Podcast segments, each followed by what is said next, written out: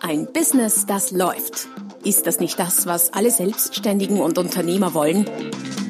Neue Kunden, mehr Umsatz und vor allem mehr Einkommen. Und das fast wie von selbst?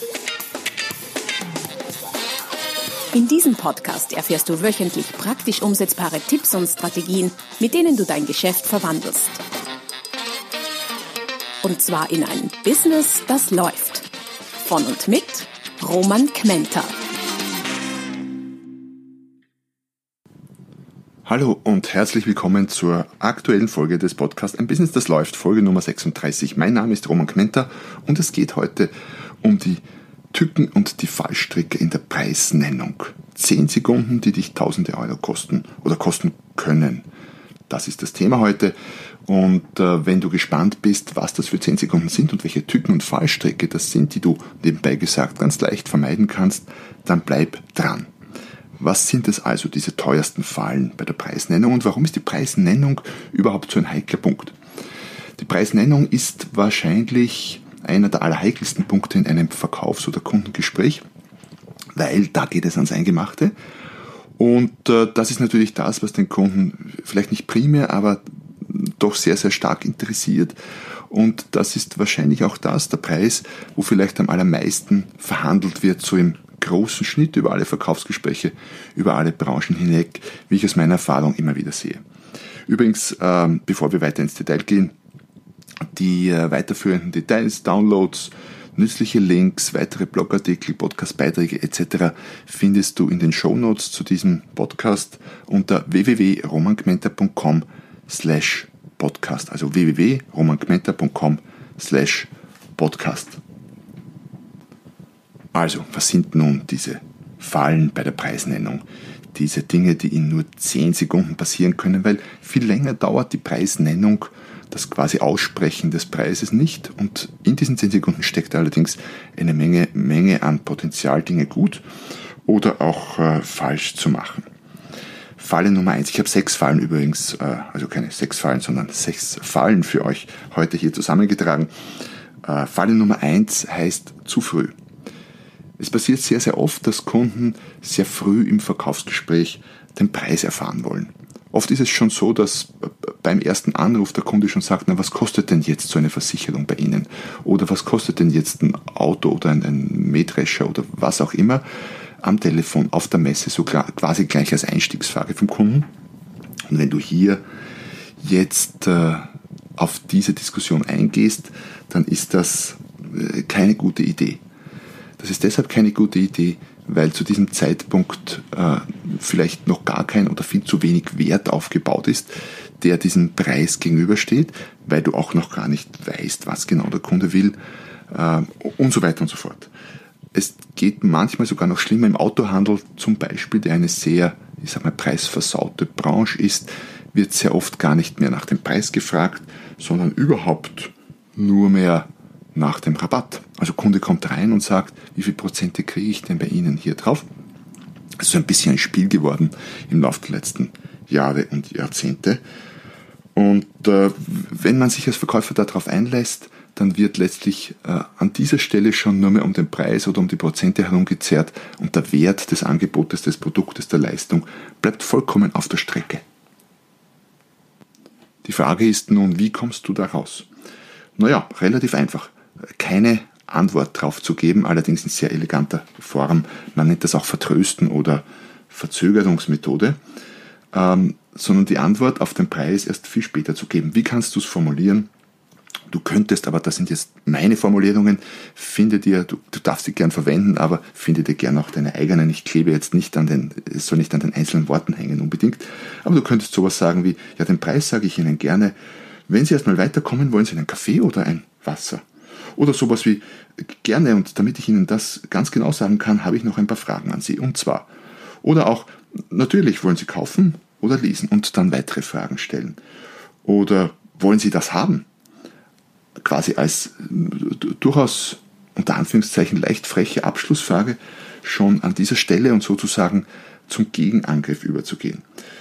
Wie auch immer, was auch immer du tust, was auch immer du sagst, vermeide es an dieser Stelle unbedingt in eine direkte Preisverhandlung und Preisargumentation zu gehen.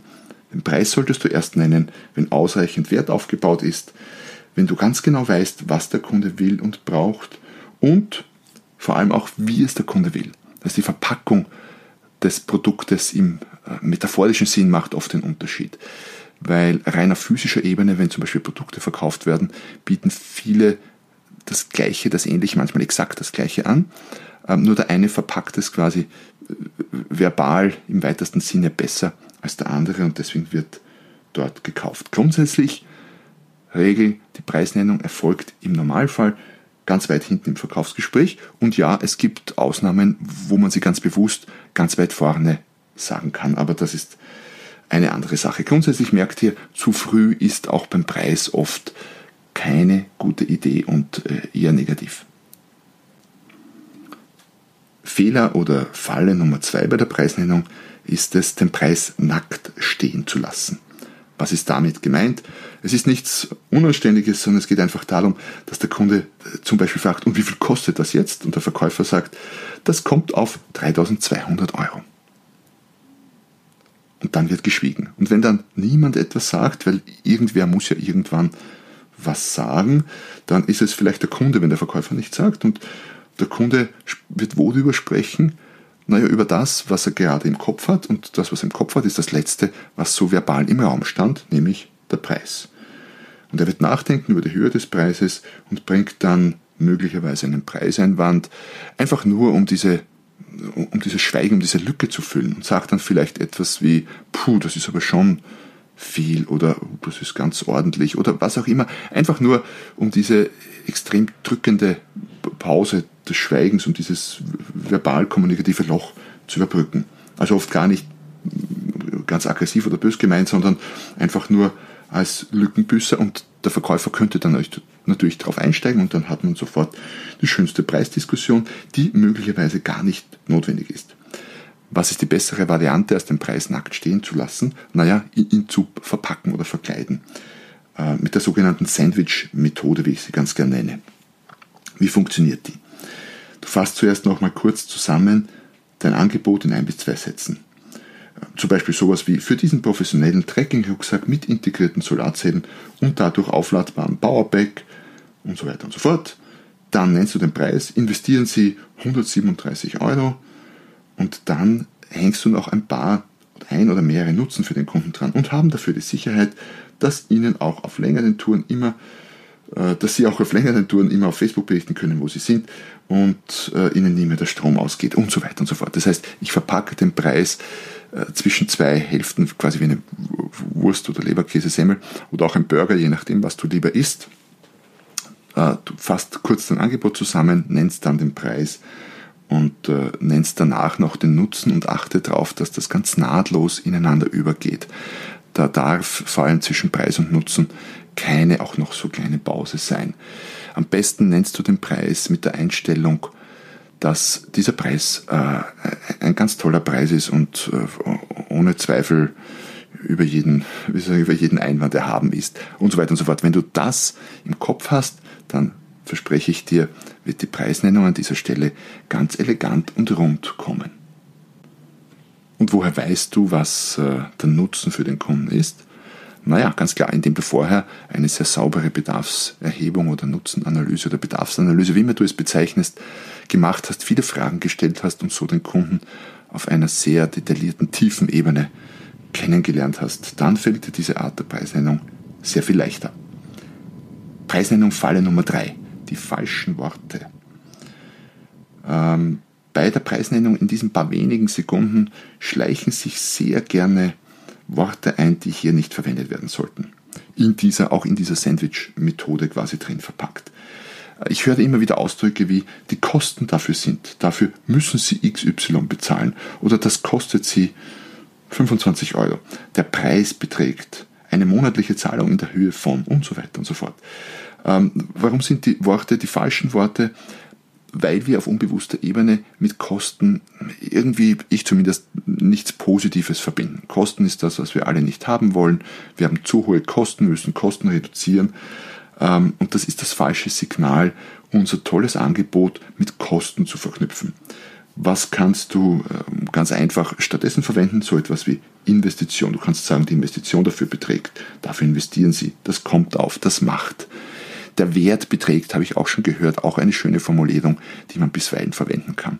Was auch immer dir angenehm ist, aber vermeide auf jeden Fall äh, Kosten, das kostet, vermeide Bezahlen, Zahlung und selbst der Preis beträgt, hm, würde ich eher vermeiden.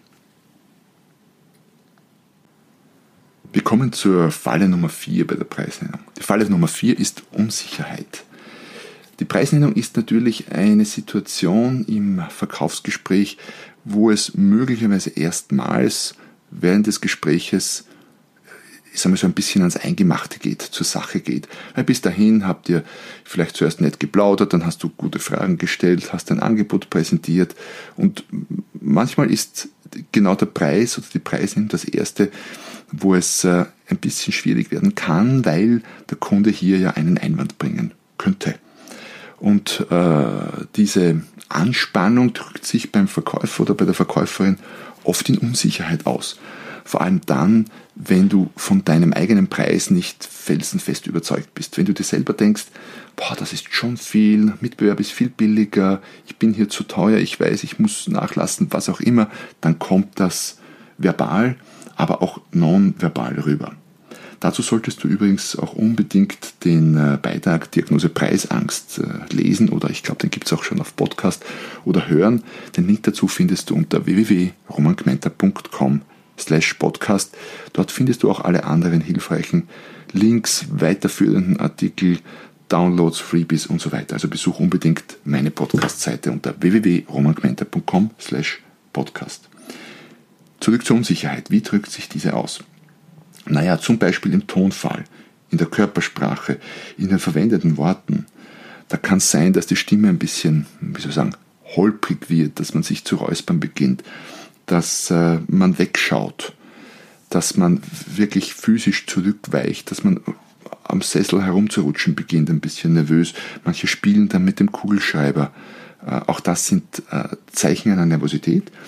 Und der Kunde merkt das auf bewusster oder unbewusster Ebene. Und wenn der Kunde merkt, dass du unsicher bist beim Preis, dann ist das natürlich eine unausgesprochene äh, Einladung zur Preisverhandlung, könnte man so sagen. Und viele verstehen das auch so und beginnen dann natürlich hier nachzuhaken, nachzubohren und nach einem besseren Preis zu fragen. Übrigens eine noch komplettere Aufstellung dieser Signale der Schwäche im Kundengespräch findest du auch in den Shownotes unter www.romanquenter.com slash podcast verlinkt. Beitrag heißt Signale der Schwäche im Kundengespräch.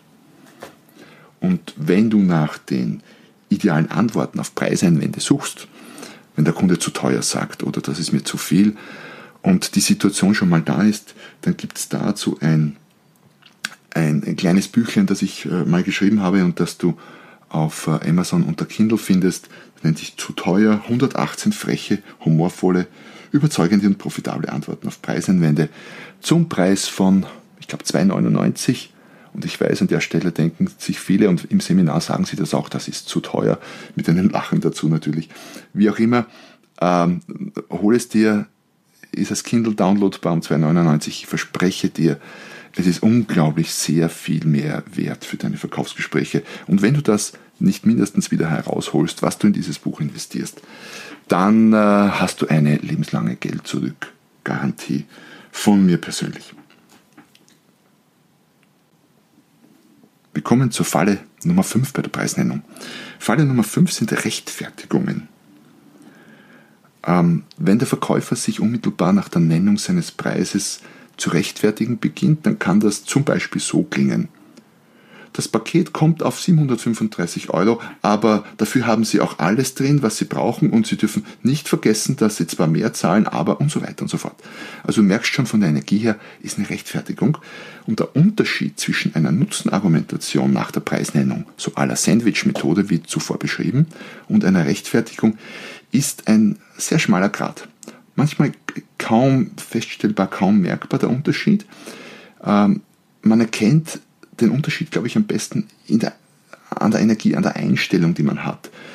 äh, weil es kommt anders rüber, wenn sich jemand rechtfertigt oder wenn jemand einen Nutzen bringt. Das sind Feinheiten im Wording. Ich bringe gleich ein paar Beispiele, aber vor allem hat es auch äh, mit der Energie und mit der Einstellung zu tun. Man merkt das, ob es eine Rechtfertigung ist oder eine Nutzenargumentation.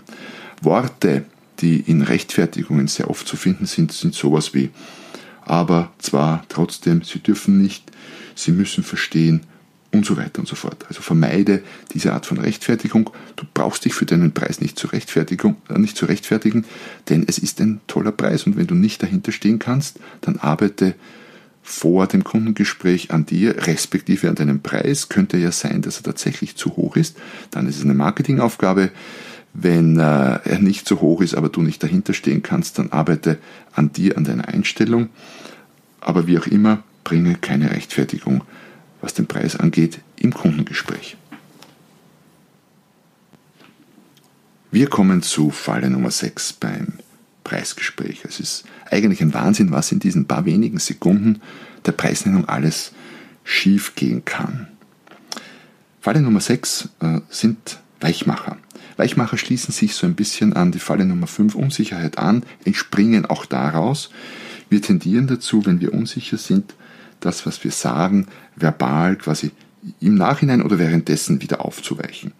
Worte, Weichmacher sind Worte und äh, Worte, die als Weichmacher dienen, sind zum Beispiel eigentlich normalerweise gegebenenfalls, vielleicht, könnte, würde, sollte, dürfte, also Konjunktive ähm, jeglicher Art. Äh, der Listenpreis beträgt, auch der Listenpreis ist ein Weichmacher, weil äh, das impliziert, dass es für manche Kunden, vielleicht auch für diesen Kunden, auch einen anderen Preis gibt, wenn das eine der Listenpreis ist.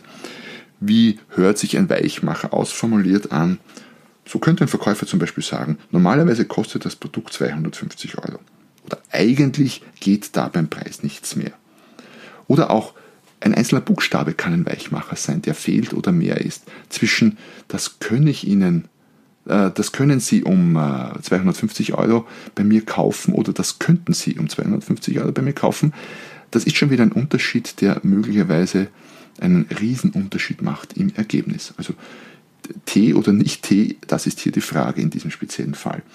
Mit diesen sehr, sehr speziellen Dingen in der Preisnennung habe ich mich auch mal in einem extra Artikel beschäftigt, der da heißt, der teuerste Buchstabe der Welt. Da gehe ich darauf noch genauer ein und auch diesen Artikel findest du verlinkt unter www.romangmenta.com slash podcast.